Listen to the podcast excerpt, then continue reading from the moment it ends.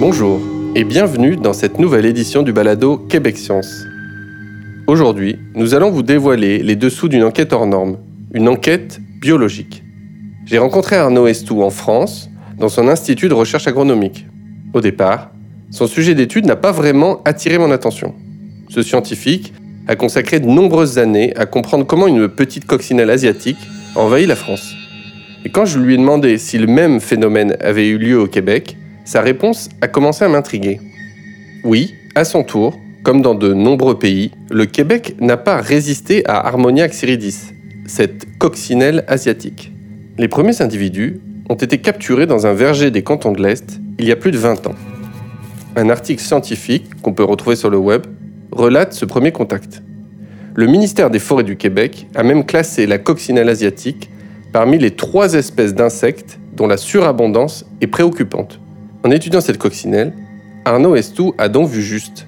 Avec le développement des échanges humains, les invasions biologiques sont devenues banales. La science s'est emparée du sujet pour mesurer les conséquences de ces déplacements massifs. La survie d'espèces indigènes ou la qualité des récoltes sont parfois durement impactées par ce phénomène. Le gouvernement du Québec, à nouveau, avance le chiffre de 7,5 milliards de dollars pour couvrir les conséquences de ces migrations d'animaux au Canada. Un autre point majeur justifie ce choix.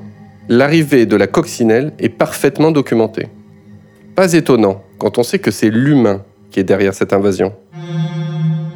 Dans l'axe du micro Ok. Voilà, comme ça, voilà. D'accord. Bon. Euh, comme toute coccinelle, se nourrit euh, énormément de pucerons. C'est une grosse coccinelle, c'est une des plus grosses qui existent. Elle est très vorace. Et donc, euh, c'est assez logiquement que les gens se sont dit ça, ce serait une espèce euh, très performante pour euh, lutter contre les pucerons. Et donc, voilà, des scientifiques américains ont importé cette espèce directement d'Asie, Chine, Russie aussi, Japon. Euh, C'est assez documenté euh, du côté américain, des, tas d'importations, des amplifications en laboratoire pour augmenter le nombre d'individus et des relargages pour euh, lutter contre des infestations de pucerons. Et donc ça s'est fait comme ça pendant des années et des années sans que l'espèce ne s'implante durablement là où elle a été relarguée en Amérique du Nord. Notamment l'hiver, euh, bah. C'est-à-dire que l'année qui suivait, il n'y en avait plus. Donc on était obligé de réensemencer le, le milieu chaque année.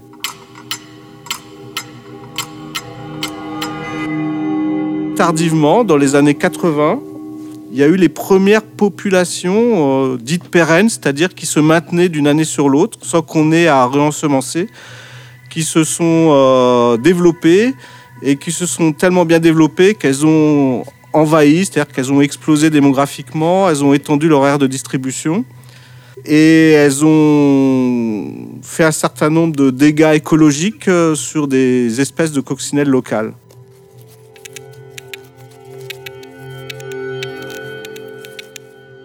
les gens se posent la question, c'est bizarre, pourquoi avant elle euh, elle s'était pas implantée, maintenant elle s'est implantée? Et donc euh, au début c'était pris plus comme une curiosité euh, scientifique, sauf que euh, on s'est rendu compte que bah, ça prenait une ampleur assez importante, hein, avec des, vraiment des grosses densités de population. Mais après, ça a été toujours très partagé. Il y a des gens qui disaient, mais en fait, c'est bien parce que finalement, elle a l'énorme avantage, là où elle est présente, même envahissante, eh ben, il y a moins de pucerons. Donc c'est plutôt bien pour d'un point de vue agronomique. Mais d'un point de vue écologique, effectivement, il y avait un, problème par rapport aux coccinelles locales. Il y avait d'autres problèmes euh, liés à sa capacité euh, à, hiverner en, en agrégat, en groupe, et euh, généralement dans des, dans des habitations, ce qui souillait les habitations, ça, c'est assez impressionnant. C'est des, des- centaines, voire des milliers d'individus qui se regroupent euh, dans une pièce, euh, qui émettent euh, des substances. Certaines personnes reportent des phénomènes d'allergie. Et puis il y a eu une dimension un peu économique avec le, signalement de, la coccinelle qui se retrouvait dans les vignes en Amérique du Nord, avec euh, pour conséquence, euh, au cours de la récolte, la possibilité de récolter du raisin avec des coccinelles dedans.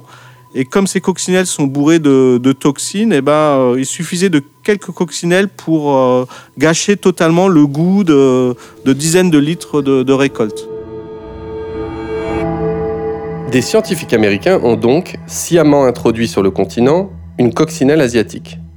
Leur objectif était alors d'éradiquer les pucerons qui attaquaient les récoltes. Quand on suit les débats sur l'usage controversé des pesticides, on se dit que cette formule présentait quand même quelques avantages. La lutte biologique a l'air moins nocive que le déversement de produits chimiques. Cette évidence a d'ailleurs été repérée par l'Institut national de recherche en agronomie en France.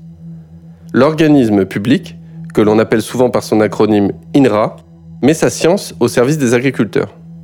L'INRA a voulu à son tour utiliser la coccinelle asiatique pour lutter contre les pucerons dans ses cultures.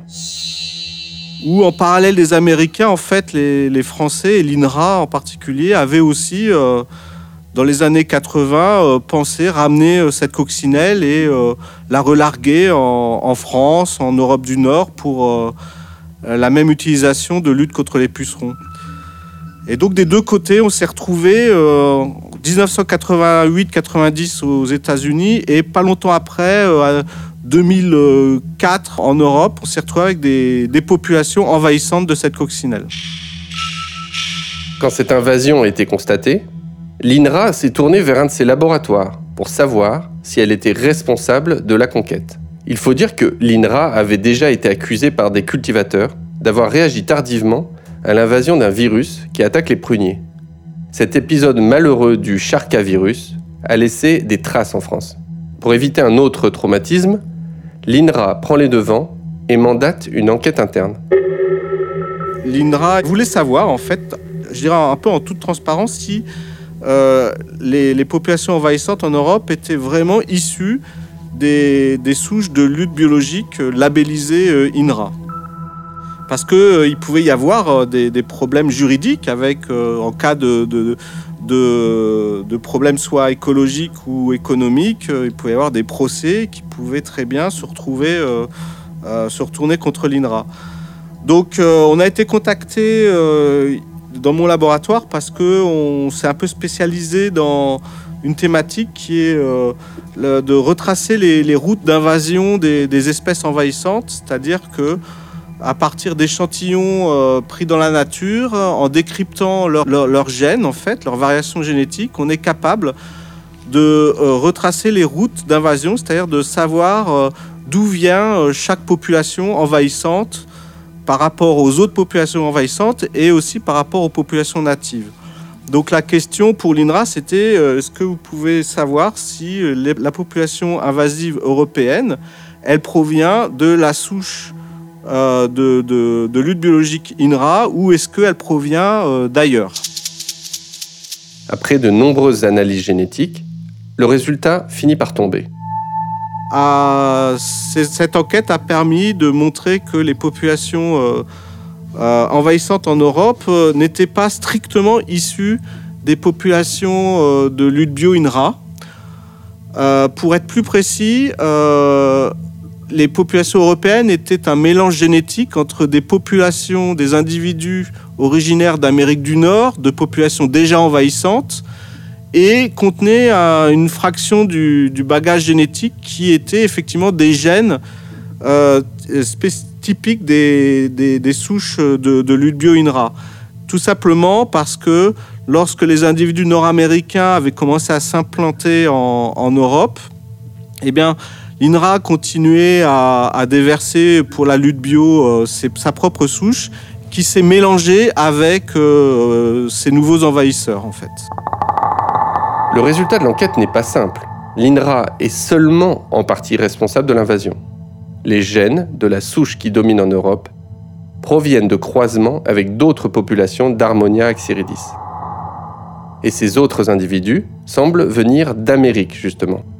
On se demande vraiment comment de petits insectes ont pu traverser l'océan Atlantique.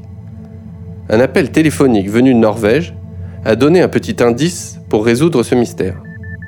Des scientifiques de ce pays du nord de l'Europe ont contacté Arnaud Estou pour identifier des coccinelles présentes en masse dans un tas de bois venus de Pennsylvanie. Donc la question c'est euh, ces coccinelles, est-ce qu'elles ont voyagé avec le bois? Est-ce que génétiquement elles sont identiques aux coccinelles euh, américaines? Ou alors est-ce que ce sont des coccinelles qui se sont euh, mises dans un second temps sur le bois, qui sont européennes à la base? Voilà. Et ça on est tout à fait capable de trancher entre ces deux hypothèses avec les, outils de génétique. Et là la réponse était absolument évidente. les coccinelles dans, dans ce tas de bois avaient voyagé avec le bois et venaient d'Amérique du Nord. Donc c'était un peu une, espèce d'exemple de, comment euh, des coccinelles pouvaient arriver euh, à, voyager d'un continent à l'autre. Voilà un exemple qui illustre bien la façon dont les insectes peuvent franchir de grandes distances. À l'issue de cette enquête, Arnaud et son équipe ont choisi de ne pas en rester là. Car à force de regarder les populations invasives d'Harmonia xeridis, une question est devenue lancinante. Pourquoi les populations invasives de coccinelles asiatiques sont-elles majoritairement rouges à pois noirs? Il se trouve que lorsqu'on regarde la distribution de ces formes de couleurs au cours de l'invasion, on se rend compte que dans l'air native, il y a des tas de couleurs différentes. On va dire globalement euh, des rouges à points noirs et des noirs à points rouges, euh, avec des tas de variantes différentes. Mais en revanche, dans l'ère d'introduction, il y a quasiment que une seule forme qui est présente. C'est la forme rouge avec des points noirs. Alors, ça peut arriver que juste par hasard, on fixe une forme. Mais il y a eu plusieurs introductions indépendantes et on sait que euh, euh, ce qui a été euh, introduit localement, c'était des mélanges d'individus rouges et noirs. Donc on est très étonné qu'à la fin, il n'y ait plus que des individus rouges en gros qui euh, se sont développés dans l'air envahi. Donc une des questions qu'on s'est posées, ces formes de couleurs, euh, et plus particulièrement la forme rouge qui est caractéristique des populations envahissantes, qui s'est fixée dans ces populations, est-ce qu'elle n'a pas bénéficié d'un avantage sélectif à envahir différents territoires? En Asie, Harmonia xeridis présente une grande diversité de colorations sur ses ailes. Certains individus sont rouges à points noirs, d'autres sont noirs à pois rouges, avec une infinité de variations de motifs et de distribution des pois rouges. Cette diversité ne se retrouve pas en Europe ou en Amérique du Nord, où seule la forme rouge à pois noirs est rencontrée. La forme rouge, qui a pris le dessus sur les autres, doit donc avoir un avantage sélectif, lui permettant d'envahir de nouveaux territoires.